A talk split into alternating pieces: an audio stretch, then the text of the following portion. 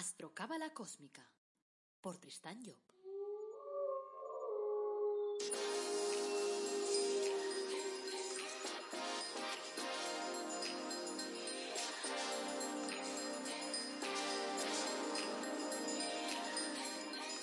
Astrocábala Cósmica, episodio 145. Te brindo una calurosa bienvenida a Astrocábala Cósmica, el programa en el que hablamos de reflexiones cósmicas, de astrología cabalística y de cábala, y lo hacemos siempre de forma amena, directa, practicable. Este es el episodio 145, es lunes 26 de julio de 2021, y esto es Reflexiones Cósmicas. Hoy vamos a hablar del cambio. Soy Tristán Job, tu astrólogo, cabalista y escritor cósmico, y llevo más de 30 años inmerso en estos temas. Antes de arrancar el tema de hoy, quiero recordar que en la web de tristanyo.com puedes realizar una consulta conmigo y trabajaremos así tu carta astral. Te ayudaré a definir tu objetivo de vida, te ayudaré a encontrar cuáles son tus herramientas, a saber un poquito cómo manejarlas, a saber las incongruencias que pueden haber ahí en tu tema y siempre siempre, siempre buscando la parte positiva de la vida, porque así es como yo soy. Así que no tengas miedo que te diga nada negativo porque no está en mi ADN. También encontrarás en esa página web productos de crecimiento personal únicos, como el árbol de la vida personalizado o tus ángeles de la cábala personalizados. Antes, eh, también decirte, antes de, empezar con el tema, que he preparado el curso más completo del mundo mundial sobre astrología cabalística. Si le echas un ojo encontrarás información y encontrarás el índice. Y ya verás cómo ese curso te ayudará a interpretar tu propia carta y la de toda tu familia. Así que échale un ojo, tristanyo.com barra astrocurso. Y arranquemos ya con el tema de hoy. Bueno, hoy vamos a hablar de el cambio. El cambio, el cambio es una palabra, una palabra cósmica, es una palabra que yo creo que asusta. Asusta a mucha gente, consciente o inconscientemente. La mayoría de las veces inconscientemente, porque no nos damos cuenta de ello. Pero pero a veces incluso conscientemente. O sea, que yo conozco gente, por ejemplo, que, que, enfrentarse a los mínimos cambios dentro de su estructura o de su rutina, pues los descoloca mucho en su vida. ¿Y eso por qué es? Porque venimos de una educación estática. Es decir, venimos de una educación que podríamos decir que es contraria al cambio. ¿Por qué? Porque nuestros padres, con la mejor intención del mundo y con el máximo amor, ¿qué es lo que hacen? Pues nos enseñan que lo que se trata en esta vida es que nosotros aprendamos una sola cosa, la aprendamos bien, la desarrollemos maravillosamente bien y nos pasemos toda la santa vida desarrollando aquello. Es decir, nos animan a que hagamos un oficio, a que sigamos un oficio, a que sigamos unos estudios que nos lleven a un oficio determinado y que luego evidentemente lo desarrollemos. O sea que si uno se pasa, pues no sé, cinco, seis, siete, ocho años para ser abogado, y para sacarse ahí una licencia de abogado y para poder defender ahí a la gente en un juicio y tal, y se hace abogado matrimonialista, pues lo lógico que dice la vida es que luego te pases los siguientes 25 años, 30, 35, 40 años siendo abogado matrimonialista y por lo tanto haciendo el mismo trabajo durante años y años y años y años. Y claro, cuando nos enseñan eso, en realidad están yendo en contrasentido, o sea, vamos a contracorriente, porque nos encontramos en un universo que precisamente lo que trata de enseñarnos el universo es todo lo contrario. O sea que este universo lo que trata es hacernos ver que la película está al revés. Es decir, lo que busca el universo es que nosotros aprendamos el máximo de cosas posibles. Y claro, aprender el máximo de cosas posibles significa salirnos del carril y entrar en el carril del cambio. Es decir, entrar en el carril que nos permita eh, experimentar. Entonces eso de experimentar, claro, viene relacionado directamente con el hecho de cambiar, porque si no cambiamos no podemos experimentar. Entonces, cambio, eh, la palabra cambio, ¿cómo resuena normalmente en las personas? Eh, resuena como inestabilidad, resuena como pérdida de control. Y claro, ese es un elemento básico, el control. El control está en nuestro equipamiento base. O sea, el control es el elemento básico del planeta Saturno. El planeta Saturno, en la Cábala, el árbol de la vida, está situado en el centro número 3 que es el centro de Vina. Y nos dicen que en ese centro está Jehová, que es el jefe, el que nos montó la película. Por lo tanto, de alguna forma, una de las, de las claves principales que nos metió dentro de ese jefe es el control. Y entonces, claro, al meternos ese control, ¿qué pasó? Que automáticamente nosotros asumimos ese elemento de control como algo necesario dentro de nuestra vida. Y así, pues muchas personas se pasan la vida intentando tener el control, intentando controlar su vida, intentando controlar sus circunstancias, intentando controlar lo que sucede en su realidad. Lo cual evidentemente es imposible, porque precisamente la vida está montada para descontrolarnos, es decir, está montada para ir más allá. Porque claro, el control significa estar dentro de una situación que yo manejo, si yo manejo esa situación, significa que yo ya la domino esa situación. Si la domino, ya no tiene sentido que continúe con ella. Tengo que pasar al siguiente nivel, porque aquello ya lo domino, por lo tanto ya está, ya sé hacer aquello. Es como si tú a tu hijo le enseñas a atarse los cordones y luego te pasaras tres años, cuatro años, cinco años diciéndoles que venga, te enseño otra vez, venga, te ato los cordones, venga, te enseño otra vez, atate los cordones. Y claro, el niño te miraría y diría, mamá, ¿me puedes enseñar algo más? O sea, ¿hay algo más a aprender además de atarse los cordones? O sea, claro, tendrás que enseñarle a comer y tendrás que enseñarle a vestirse y tendrás que enseñarle a ducharse. O sea, hay que ir moviendo toda una serie de estructuras. Claro, todo eso que en principio vemos natural cuando nosotros somos pequeños, eh, enseñarle a nuestros hijos toda una serie de cosas distintas, luego los fajamos mentalmente y les decimos, no, pero es que lo importante, hijos, es tener el control. Y entonces, claro, el personaje que yo encuentro en la historia más descontrolado que hemos tenido era uno que venía allí con, barbas y el pelo largo y tal, y, que lo vestían siempre de blanco, así lo pintaban, que era el que digo yo el Jesucito de mi vida y de mi corazón. Y ese, claro, ese fue el más descontrolado de todos, porque ese vino en una época en la que había unas leyes muy rígidas, que eran las leyes judías en cuanto a la religión y las, leyes romanas en cuanto a, la ejecución de la ley, eh, y, él en medio de esas leyes vino a decir lo contrario que decían todos. Cuando todos decían control, control, orden y control, él decía, no, no, amor, amor, amor. Decía, ¿cómo? No, no, pero ¿qué es eso del amor? No, no, amaos los unos a los otros. Dice, pero ¿cómo nos vamos a amar? Hombre, que no, que eso no funciona así. Y entonces, y entonces nos encontramos allí eh, jugando entonces a una película, se encontró jugando a una película contraria, contraria totalmente a su realidad porque era la realidad circunstante en ese momento. Y claro, ¿qué hicimos con ese pobre personaje? Lo colgamos, o sea, lo colgamos, lo crucificamos. O sea, dijimos, no, me no, ¿cómo nos vamos a ir al lado contrario? Porque claro, en el árbol de la vida se ve muy claro ese esquema, porque en la parte izquierda tienes la parte de control y en la parte derecha tienes la parte de amor. Con lo cual te das cuenta que en realidad, ¿cuál es el antídoto precisamente para el control?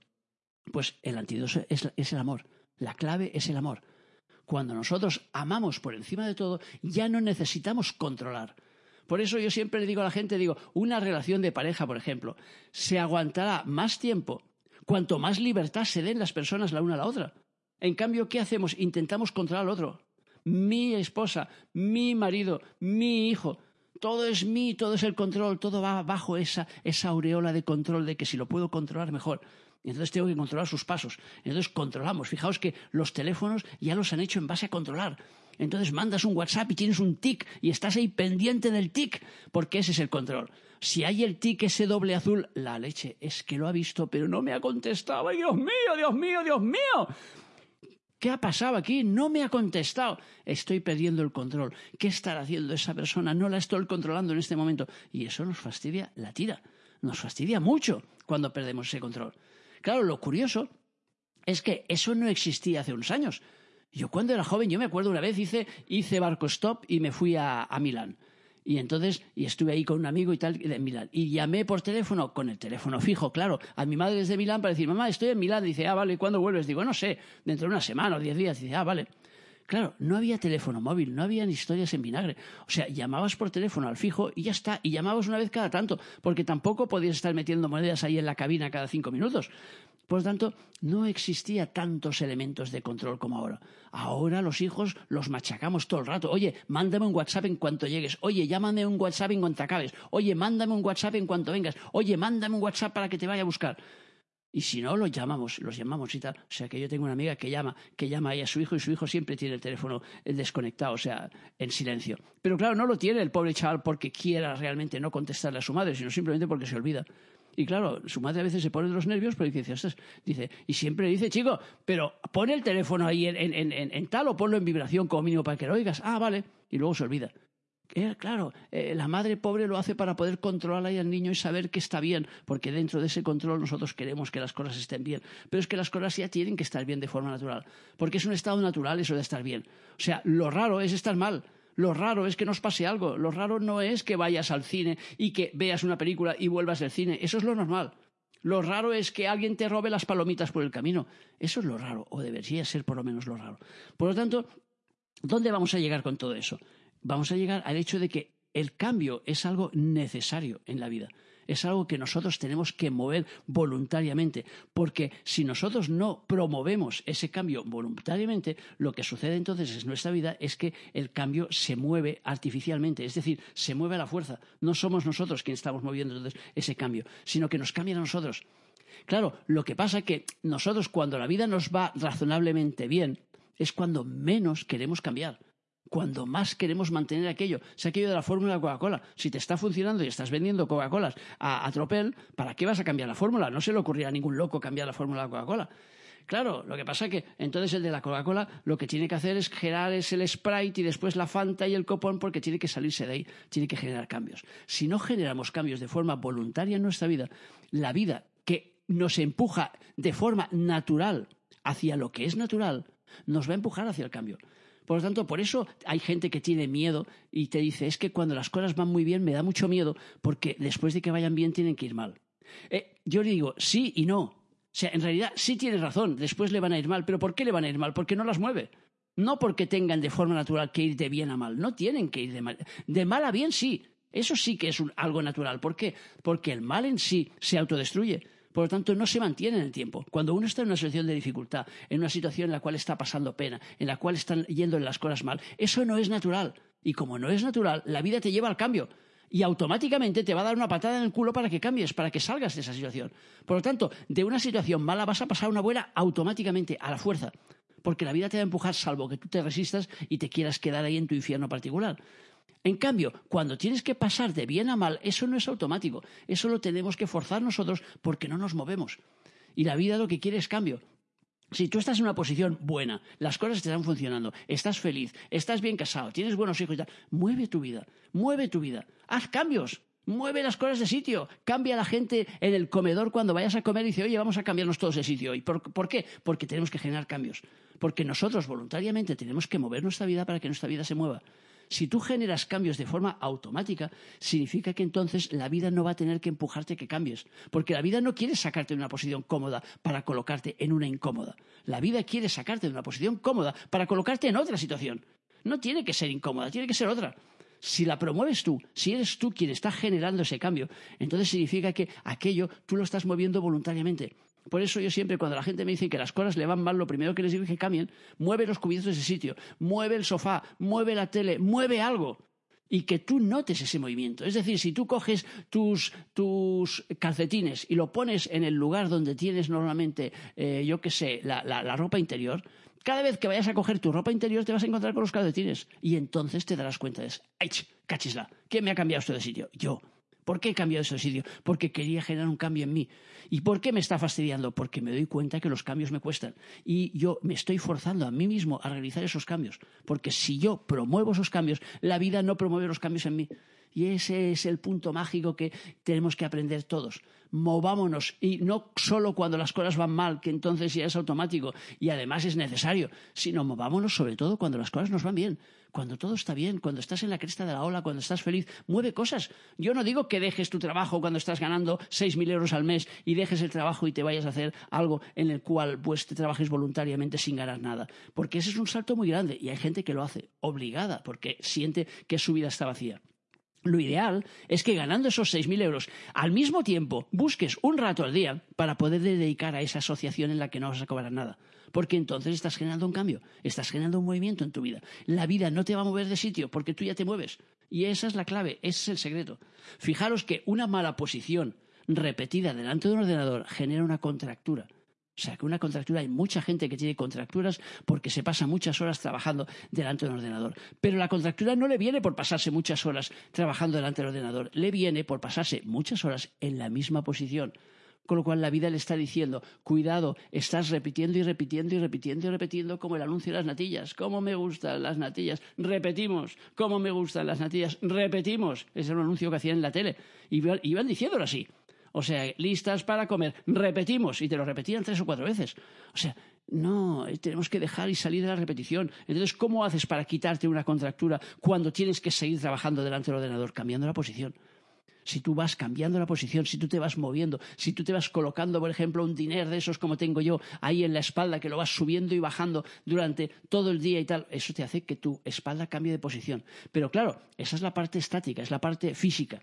Después, la parte emocional y la parte mental tiene que acompañar. Por lo tanto, tienes que buscar en tu vida generar los cambios necesarios para no estar estático, para que la posición no sea la misma, para no tener la misma respuesta. En la relación con los niños, por ejemplo, me vienen a ver muchos padres, ¿cómo hago? Porque tengo ahí un niño díscolo, porque tengo un niño demasiado espabilado, porque el niño me quiere mandar y me dice que quiere dirigir su vida con cuatro años. Y digo, lo que tienes que hacer es descolocarlo. Descolocarlo todo el rato. Claro, ¿cómo haces eso de descolocarlo? Pues cambiando. Porque los niños tengan cuatro años o tengan dieciséis, te cogen el número.